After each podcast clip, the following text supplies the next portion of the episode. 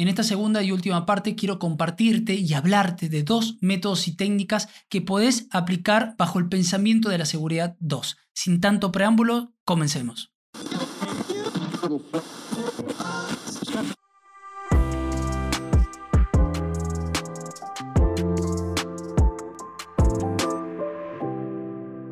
Buenas a todos, soy Sergio, esto es ErgoHop, comprender el trabajo para transformarlo. Gracias por estar nuevamente aquí en un episodio más. Realmente haces que este podcast funcione y te lo agradezco de todo corazón. Hoy te traigo, como te dije, dos conceptos más para sumar a los tres anteriores que vimos, que espero que hayas escuchado el episodio anterior y si no te invito a que pares ahora mismo y que retornes a ese episodio porque tocamos tres temas que son sumamente interesantes, tres métodos que tienen que ver un poco con cambiar la mirada o, nuestra mirada o nuestro enfoque eh, acerca de, las situaciones de trabajo, que al fin de cabo termina siendo eso, una cuestión de marco, ¿sí? de marco mental eh, desde nosotros hacia las condiciones de, de trabajo.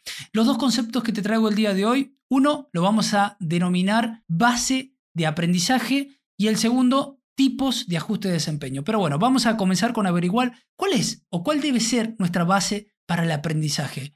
Generalmente todas las personas que que participan de los esfuerzos para mejorar la seguridad, intentamos basar nuestros aprendizajes en aquellos accidentes o cosas que han salido mal, ¿no? Aquellos accidentes se aceptan como una oportunidad para aprender y específicamente para averiguar qué se debe hacer para asegurarnos que no vuelva a ocurrir el mismo accidente y uno similar. Entonces aparecen estas queridas lecciones aprendidas de estos eventos relativamente raros o graves, ¿no? Ahora, claro, esta oportunidad que nosotros tenemos para aprender surgen de accidentes y estos accidentes después son sometidos a investigaciones. Y estas investigaciones muchas veces están limitadas por tiempo y recursos, por lo cual hacen que solamente consideremos aquellos accidentes que tienen consecuencias graves, que sean raros, y dejar el resto para abordarlo más tarde, esos pequeños incidentes o esos accidentes que, que no tienen que no son raros, esos accidentes que no son tan graves, los dejamos para luego, para abordarlos más tarde, aunque ese tarde a veces nos llega. Y es acá donde lamentablemente nosotros terminamos constituyendo nuestra base de aprendizaje en base a la gravedad del accidente, en base a la gravedad del evento. Y ese es un grave error, o al menos desde mi mirada. Entonces, si nosotros queremos constituir la base de aprendizaje, creo que una buena recomendación sería fijarse en aquellos eventos que suceden de manera frecuente. Más allá del ajuste por desempeño que hacen las personas, cuando suceden eventos frecuentes, esos pequeños incidentes que suceden a pequeña escala y que generalmente son más, más frecuentes, es ahí donde nosotros tenemos la gran oportunidad de aprender, ¿no?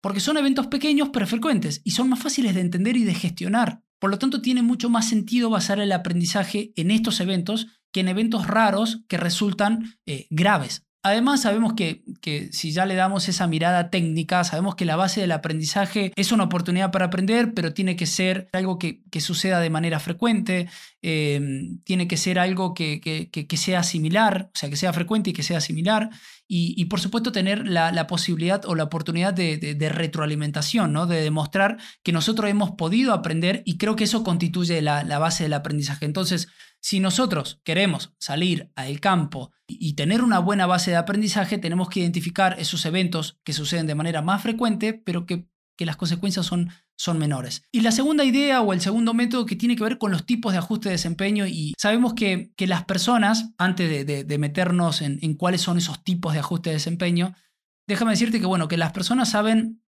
siempre encontrar formas de hacer su trabajo, siempre que van a cumplir con los requisitos de, la empresa, de las expectativas eh, sociales, de las demandas de la empresa, de su propia ambición, esa persona va a superar los problemas permanentes o temporales que existen a cualquier situación de trabajo. Se va a poder adaptar. Estos ajustes de desempeño funcionan, indudablemente, y la gente rápidamente confía en ello porque precisamente funcionan. De hecho, cuando las cosas van bien, no decimos nada y de hecho reforzamos esto, está genial lo que estás haciendo, sea lo que sea que estés haciendo, seguí haciéndolo porque al fin de cabo las operaciones siguen en marcha, pero cuando sucede algo mal, podemos llegar a culpar a las personas. Sin embargo, culpar a las personas por hacer lo que hacen todo el tiempo, que constituye la base del trabajo diario, eso es miope, eso es mm, contraproducente. Nosotros debemos encontrar esos ajustes de desempeño que la gente suele hacer y por supuesto entender las razones de por qué hacen lo que hacen, ¿no? Y cuando nosotros intentamos en la práctica entender esto, las personas lo hacen por tres motivaciones principales.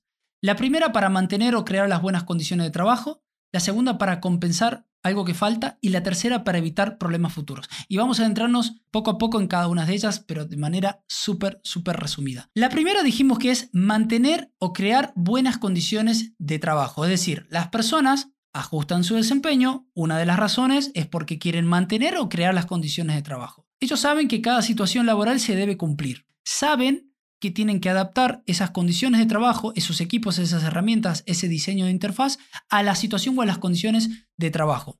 Cuanto más estricto sea eso, más esfuerzo tiene que poner la persona para garantizar que se den esas condiciones. También es cierto que es imposible garantizar que siempre se cumplan las condiciones. Por eso las personas hacen estos ajustes aproximados para intentar establecer o provocar estas condiciones y poder mantenerlas. Las personas lo hacen porque son plenamente conscientes de que estos problemas pueden afectar negativamente su trabajo y por lo tanto hacen algo al respecto. Un claro ejemplo puede ser la gestión del tiempo. Siempre que, vemos que el tiempo es, es, poco, intentamos optimizarlo para tratar de anticiparnos y prevenir cualquier interrupción en el trabajo. La segunda motivación es por querer compensar algo que falta. Si vos tenés las mejores intenciones, la mejor planificación, inevitablemente siempre va a haber situaciones en las que falte algo y ahí va a aparecer la persona para intentar compensarlo. Por supuesto que el tiempo puede ser una preocupación importante, pero a veces puede ser, che, me, falta una herramienta, entonces si me falta una herramienta, en vez de utilizar, no sé, un martillo eh, y un cortafierro, utilizo un destornillador y un pedazo de madera que tengo ahí para, para,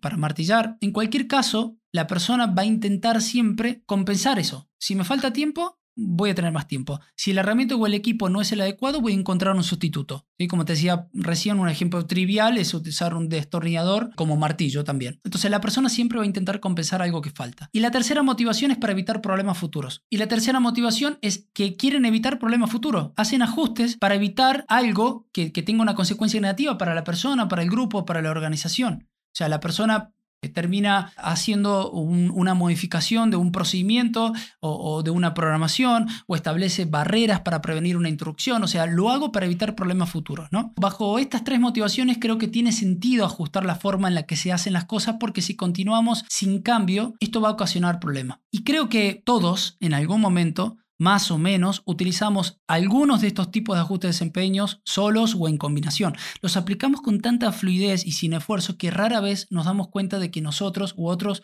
los hacemos. Al usar estas, estas simples categorías, podemos empezar a notar dónde están esos ajustes por desempeño y obtener una mayor comprensión de esa variabilidad de una situación o actividad específica. Creo que con estas dos ideas hoy hemos finalizado el episodio del día de hoy, pero quiero hacer como un breve repaso para, para que te quede un poco eh, los conceptos en, en, tu cabeza. Lo primero que hablamos es qué es, o tratar de resolver un poco el interrogante de qué es lo que, o qué constituye la base de nuestro aprendizaje. Es enfocarme en aquellos eventos que suceden de manera rara, que son sumamente graves para que yo pueda aprender, o debería cambiar el enfoque, que es lo que deberías hacer básicamente, de que tu base de aprendizaje tiene que estar en aquellos eventos que suceden de manera más frecuente, de manera más similar y, a pequeña escala, como son, por ejemplo, los incidentes. Y después vimos lo que son los tres tipos de ajuste de desempeño, las motivaciones que tienen las personas para lograr el éxito en las operaciones. Dijimos que las personas van a intentar mantener o crear las condiciones de trabajo, compensar algo que falta y evitar problemas futuros. En fin, hasta acá. Si este episodio te ha ayudado en algo, puedes seguirme, suscribirte, descargar y calificar este podcast. Como siempre te digo, si realmente me das tu apoyo a través de una calificación de estrella, a mí me ayudas un montón porque haces que este podcast sea más conocido en diferentes plataformas y lográs y hacemos que juntos que esta, eh, esta comunidad siga, siga creciendo. Espero encontrarte en el siguiente episodio. Gracias por escucharme y por favor, si cuéntale a ese montón de amigos que tienes sobre este nuevo proyecto. Recuerda, crece un poco más todos los días, crece sabiendo quién eres y por qué estás aquí y crece para devolver y contribuir al mundo. Nos vemos en el siguiente episodio.